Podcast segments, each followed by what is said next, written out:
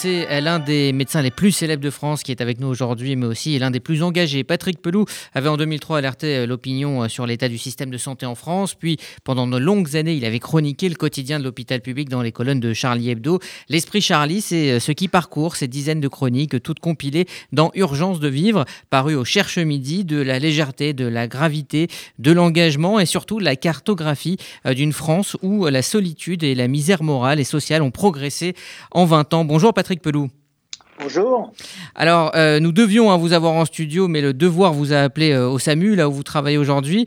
Euh, le SAMU, là où tout bascule en un instant. Vous, vous écrivez d'ailleurs en un instant, tout change. C'est le propre des situations d'urgence qui casse toute notion du temps présent.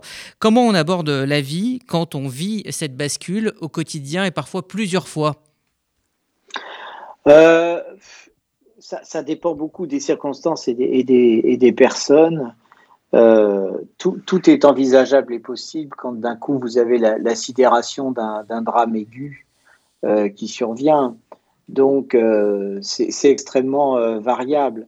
Nous, notre boulot en tant qu'urgentiste, c'est d'apaiser le plus possible les choses pour que les malades vivent le mieux possible cette période de rupture dans l'urgence c'est très compliqué parce que vous avez les émotions, vous avez les gens qui hurlent, vous avez les gens qui sont euh, euh, avec des réactions euh, extrêmement compliquées à gérer. Donc c'est toujours des situations très difficiles.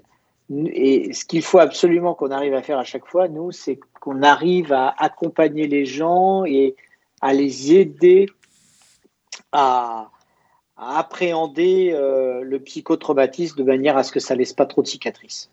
Alors, euh, tout au long de vos chroniques, hein, qui s'étalent euh, sur une quinzaine d'années, il, y, a deux dénominateurs euh, communs.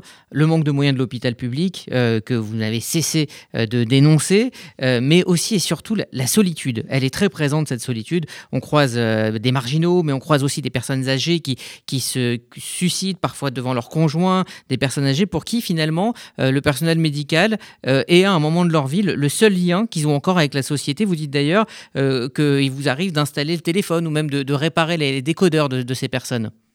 Oui, c'est vrai. C'est exactement ça. Et puis là, en fait, sur vos, deux, euh, vos, deux, vos, deux, vos deux phrases, vous résumez euh, ce qu'on vit avec la crise actuelle.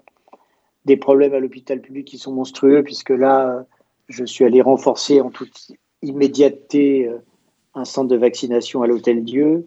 Et en fin d'après-midi, on n'aura plus de vaccins. Euh, c'est donc très difficile. Euh, on a un manque d'approvisionnement des vaccins. Donc, vous retombez sur la problématique euh, du service public, du rôle régalien de l'État, de la souveraineté de la France, où on n'a pas été foutu d'avoir nos propres chaînes de, production de vaccins pour vacciner la population, car c'est notre seule chance en vaccinant contre la Covid-19 de sauver la population et la civilisation. Deuxièmement, vous l'avez dit, la solitude, c'est un des gros drames et conséquences, car depuis un an, on dit aux gens de se confiner, couvre-feu, restez chez vous, vous ne voyez pas.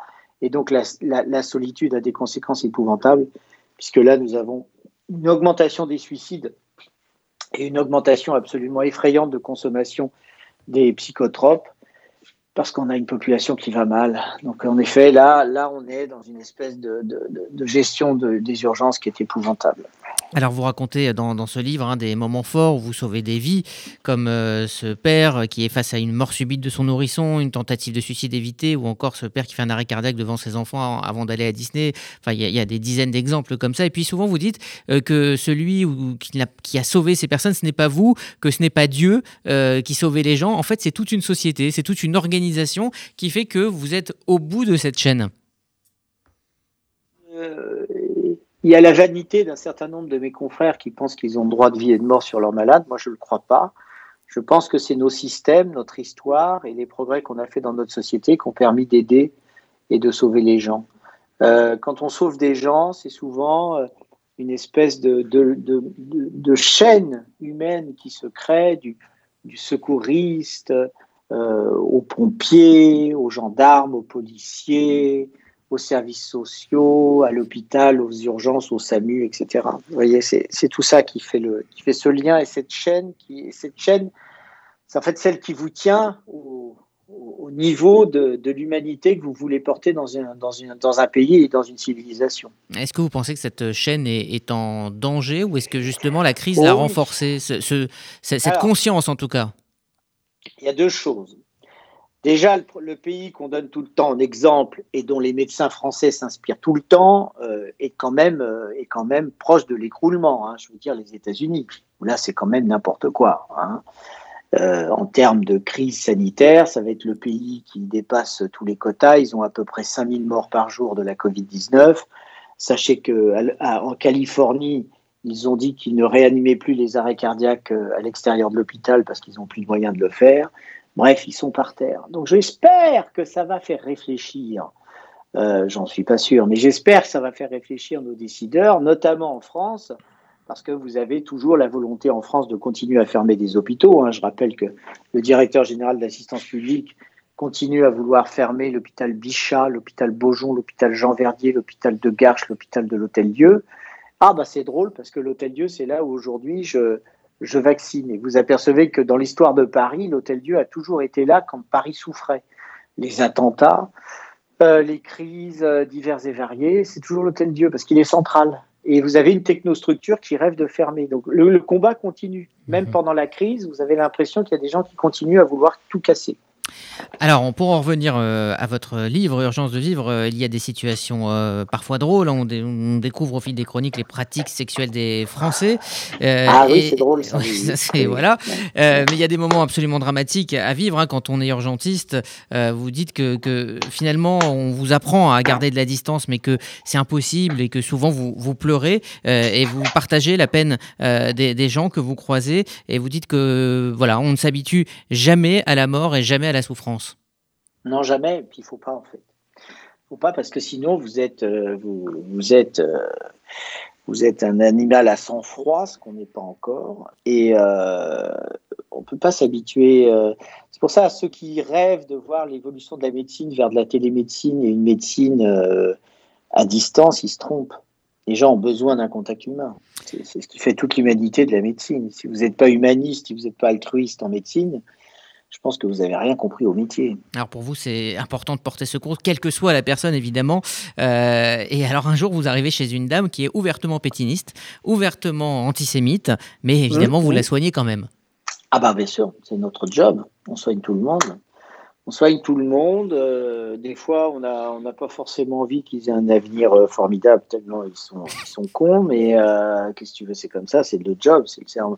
Et puis c'est comme ça que la société nous a formés. Donc encore récemment, euh, j'ai soigné un, quelqu'un d'absolument ignoble, odieux et criminel, mais, euh, mais je l'ai fait, euh, je l'ai fait quoi. Mhm.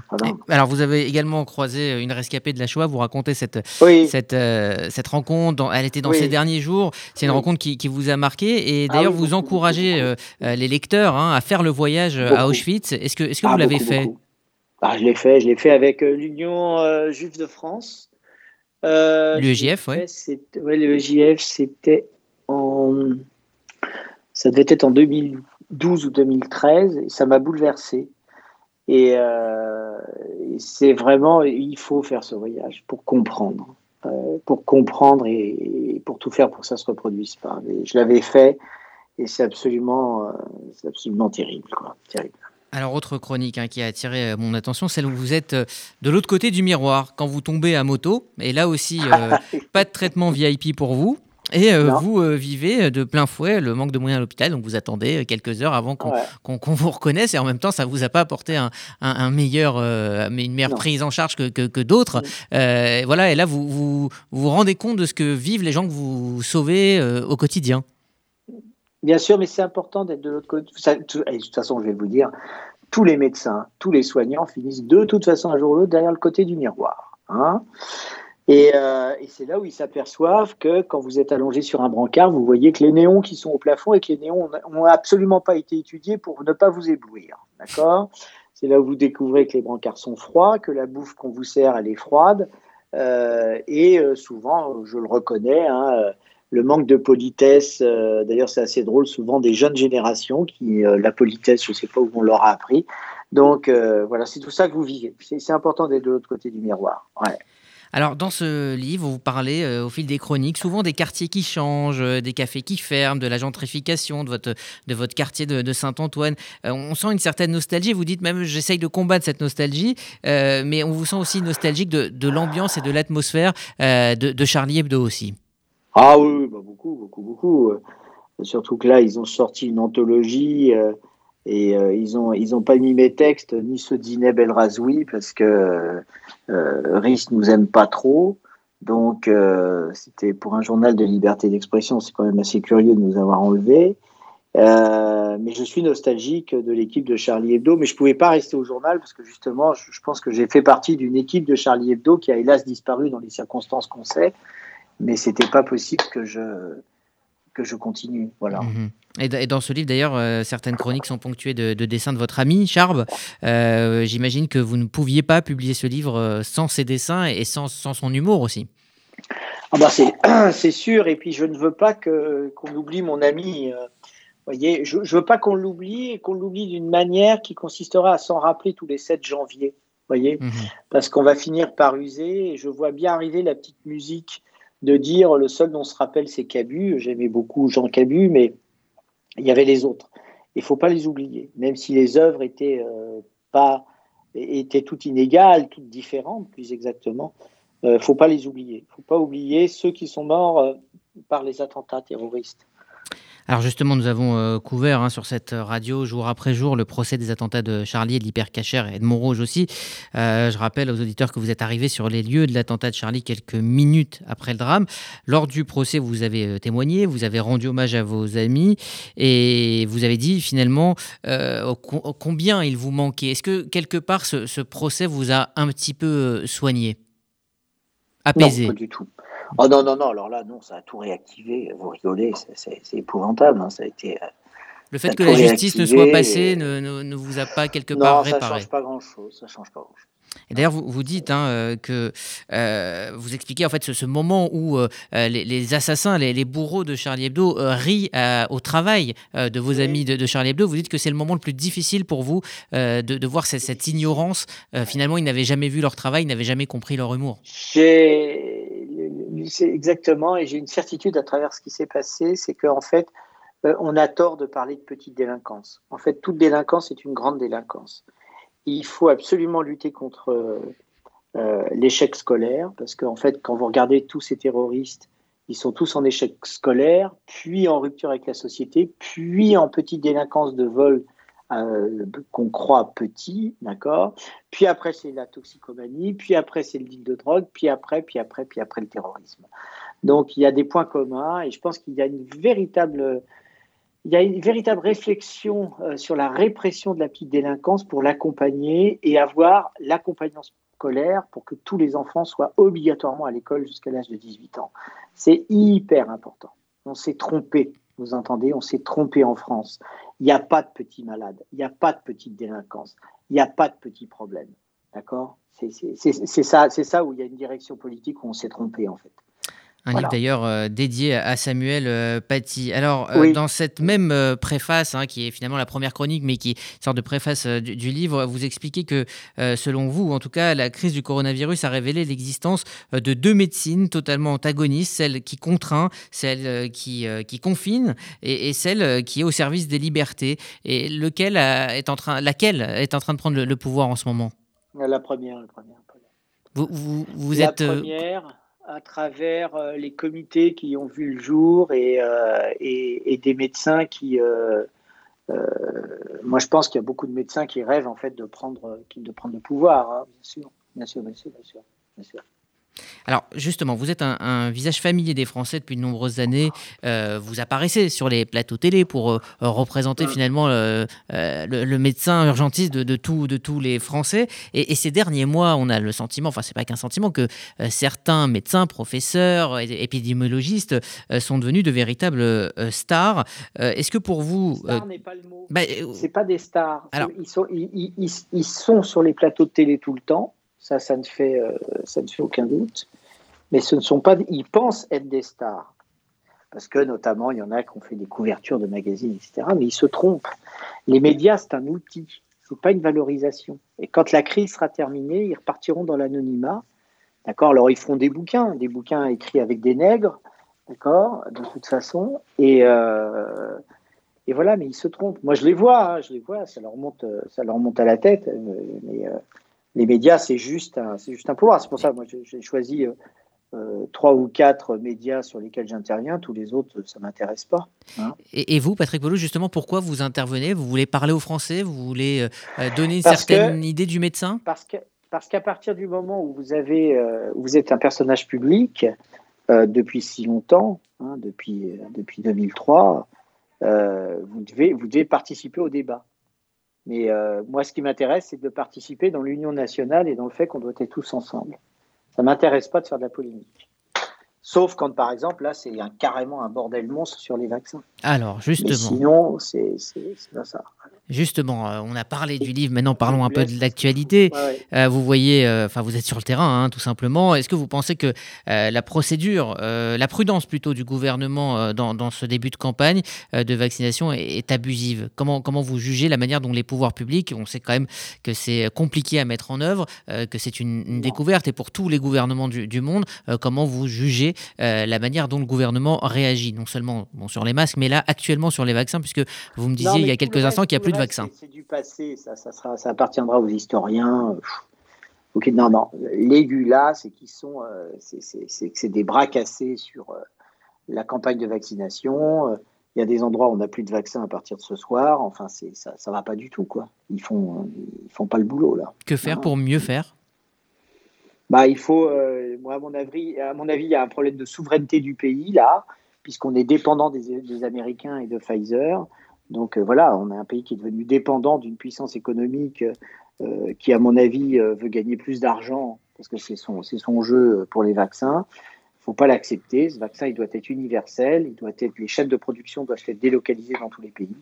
C'est que comme ça qu'on s'en sortira. Là, c'est pas, c'est pas normal que d'un coup on vous dise, bah, écoutez, pour l'Île-de-France, il va y avoir 53 000 doses pour cette semaine. Qu'est-ce que vous voulez qu'on vaccine 53 000 personnes? Il en faut 10 fois plus, au moins. Sinon, on va avoir fini de vacciner en 2500, c'est n'importe quoi. Encore une fois, donc le, manque de moyens hein, que vous dénoncez. Euh, mais cela dit. Oh, le, manque de moyens et le manque de compétences politiques et organisationnelles. Hein. Mhm. C'est pour ça que cette semaine, j'ai demandé si l'armée pouvait s'en occuper. Vous pensez que ça, serait la solution? Ouais, je pense là, Au point où on en est là, oui. oui. Euh, et d'un ancien de Charlie, c'est fort à entendre. Il euh, bah, faut sauver le peuple. Hein. Ouais, ouais. Et là, et là, on leur a laissé des chances. Euh, ouais, ouais, deux, deux, deux, minutes. Mais il faut leur laisser, euh, faut leur laisser, on leur a laissé une chance. Hein. Ça fait quand même, euh, ça fait quand même des mois que qu'ils avaient pour préparer la vaccination. Et là, c'est n'importe quoi. Il faut vraiment que je vous laisse parce qu'il faut que je travaille là. D'accord. Bah, on va, on va vous laisser. Donc, on va rappeler le don de votre livre Urgence de vivre. C'est au Cherche Midi. Merci pour cet entretien et bon courage donc pour votre journée, Patrick Pelou. voilà, qui était donc notre invité sur RCJ.